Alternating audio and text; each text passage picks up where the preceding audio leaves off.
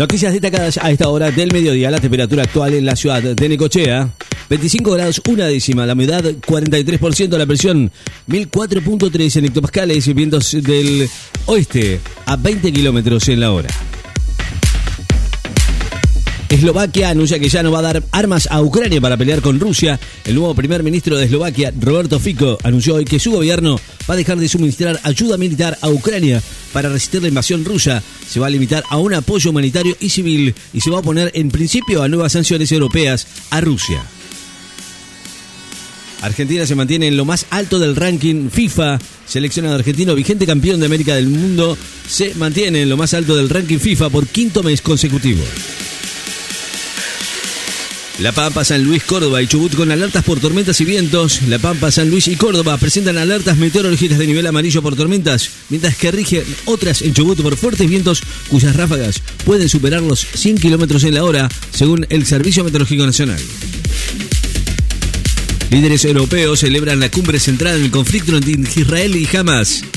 Los jefes de estados y gobierno de la Unión Europea se van a reunir hoy y mañana en Bruselas para debatir un llamado a implementar corredores humanitarios y pausas en los conflictos entre Israel y el grupo palestino Hamas en la franja de Gaza. El Inter Miami confirma la salida del venezolano Martínez y abre una puerta para Luis Suárez. El Inter Miami, el equipo que Leo Messi confirmó la salida del delantero venezolano José Martínez, que libera un cupo para la posible llegada del uruguayo Luis Suárez para la temporada 2024. Extienden hasta fin de año los beneficios fiscales para empresas que se sumen a precios justos. El gobierno prorrogó hasta fin de año los beneficios fiscales para las empresas que formen parte de acuerdos de precios suscriptos para, por la, eh, con la Secretaría de Comercio a través del decreto 551-2023. Más de 7.000 muertos y 200.000 viviendas dañadas en Gaza por ataques de Israel según Hamas y la ANP. Más de 7.000 palestinos murieron en la franja de Gaza en bombardeos israelíes tras los ataques de Hamas en Israel y unas 200.000 viviendas resultaron destruidas total o parcialmente.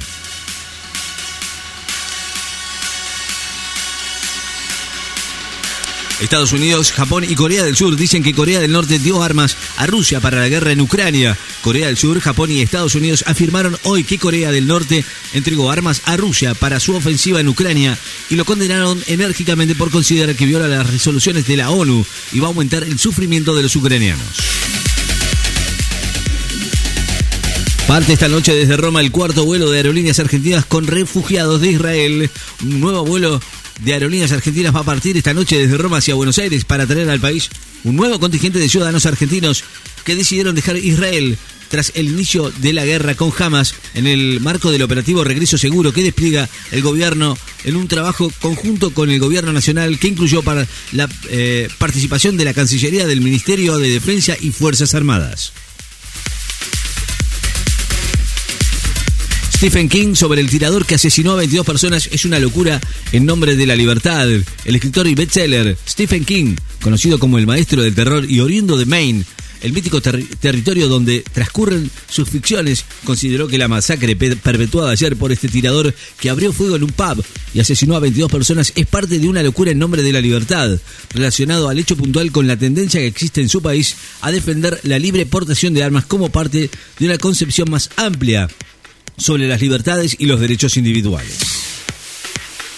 Burrich dura con sus socios. ¿Quién es el dueño de Juntos por el Cambio para decidir quién está y quién no? Según dijo la ex candidata presidencial de Juntos por el Cambio, Patricia Bullrich, que afirmó que va a seguir dentro de la coalición opositora y cuestionó a los sectores internos que habían criticado por su respaldo al candidato presidencial Javier Milei y se preguntó quién es el dueño del espacio para decidir quién está y quién no formando parte. En diálogo telefónico, el Papa pide un Estado palestino y Erdogan denuncia una masacre de Israel. En diálogo. Eh, el Museo de Van Gogh de Ámsterdam estuvo a punto de colapsar por eh, una promoción de Pokémon y pintores neerlandeses. Luego del, de que el Museo de Van Gogh de Ámsterdam aprovechara su 50 aniversario para colaborar con Pokémon, el símbolo de la cultura pop japonesa generando un recorrido especial por la obra del artista que se exhibe de forma permanente y ofrece seis obras reinterpretadas con personajes de la tira. La institución tuvo que contrarrestar con una medida una suerte de colapso provocado porque los coleccionistas deseosos de conseguir la carta que se entregaba al final del recorrido generaban aglomeraciones que impedían la dinámica normal del espacio.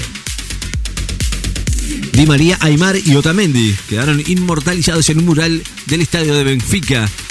Di María, Nico Otamendi y Pablo Aymar, campeones del mundo en Qatar 22, fueron elegidos por los hinchas del Benfica de Portugal para ser inmortalizados en un mural conmemorativo por el 20 aniversario del Estadio de Luz. Lustó afirma que Milei está desequilibrado y considera que irse con él es perpetuar la grieta. El senador Martín Lustó de la Unión Cívica Radical retiró que el aval que le dio ayer a Patricia Bullrich a Javier Milei le dio vergüenza ajena y propia insistió en que el candidato de la Libertad Avanza es una persona desequilibrada que no tiene ninguna idea buena e irse con él es una perpetuación de la grieta. Reportan 27 muertos y 4 desaparecidos por el paso de huracán Otis en México. Al menos 27 personas murieron en la región de Acapulco a causa del furioso huracán Otis que azotó el Pacífico mexicano con la categoría 5, la máxima en la intensidad de la escala Saffir-Simpson, según informó hoy el gobierno mexicano. La Medialuna Roja Palestina confirma la entrada en Gaza de otros 12 camiones con ayuda humanitaria. La Medialuna Palestina informó hoy que un convoy de 12 camiones con agua, alimentos, medicinas y material sanitario ingresó a la franja de Gaza a través del paso de Rafah, fronterizo con Egipto, donde se acumula toda la asistencia humanitaria enviada por la comunidad internacional en las últimas semanas para aliviar el bloque israelí. Agravado tras el ataque del movimiento islamita Hamas este 7 de octubre pasado. El movimiento Evita va a homenajear mañana a Néstor Kirchner y va a relanzar la campaña electoral para el balotaje. La conducción eh, del movimiento Evita se reúne mañana en Florencio Varelli para realizar un homenaje al expresidente Néstor Kirchner en un nuevo aniversario y da un nuevo impulso a la campaña electoral con vistas al balotaje del 19 de noviembre con las consignas casa por casa, barrio por barrio, defendiendo nuestras propuestas. Tras confirmarse que se va a competir en Mar del Plata, Elena Sabe tiene fecha para su estreno en Netflix el film Elena Sabe de Anaí Berneri, que anoche fue anunciado como estreno mundial en la competencia oficial del 38 Festival Internacional de Cine de Mar del Plata, lanzó hoy el primer tráiler y confirmó su lanzamiento planetario a través de Netflix, de Netflix para el 24 de noviembre. La temperatura actual en la ciudad de Necochea 25 grados 3 décimas, la humedad 40%, la presión 1004.3 en hectopascales, vientos del oeste-noroeste a 20 kilómetros en la hora. Noticias destacadas en Láser FM. Estás informado.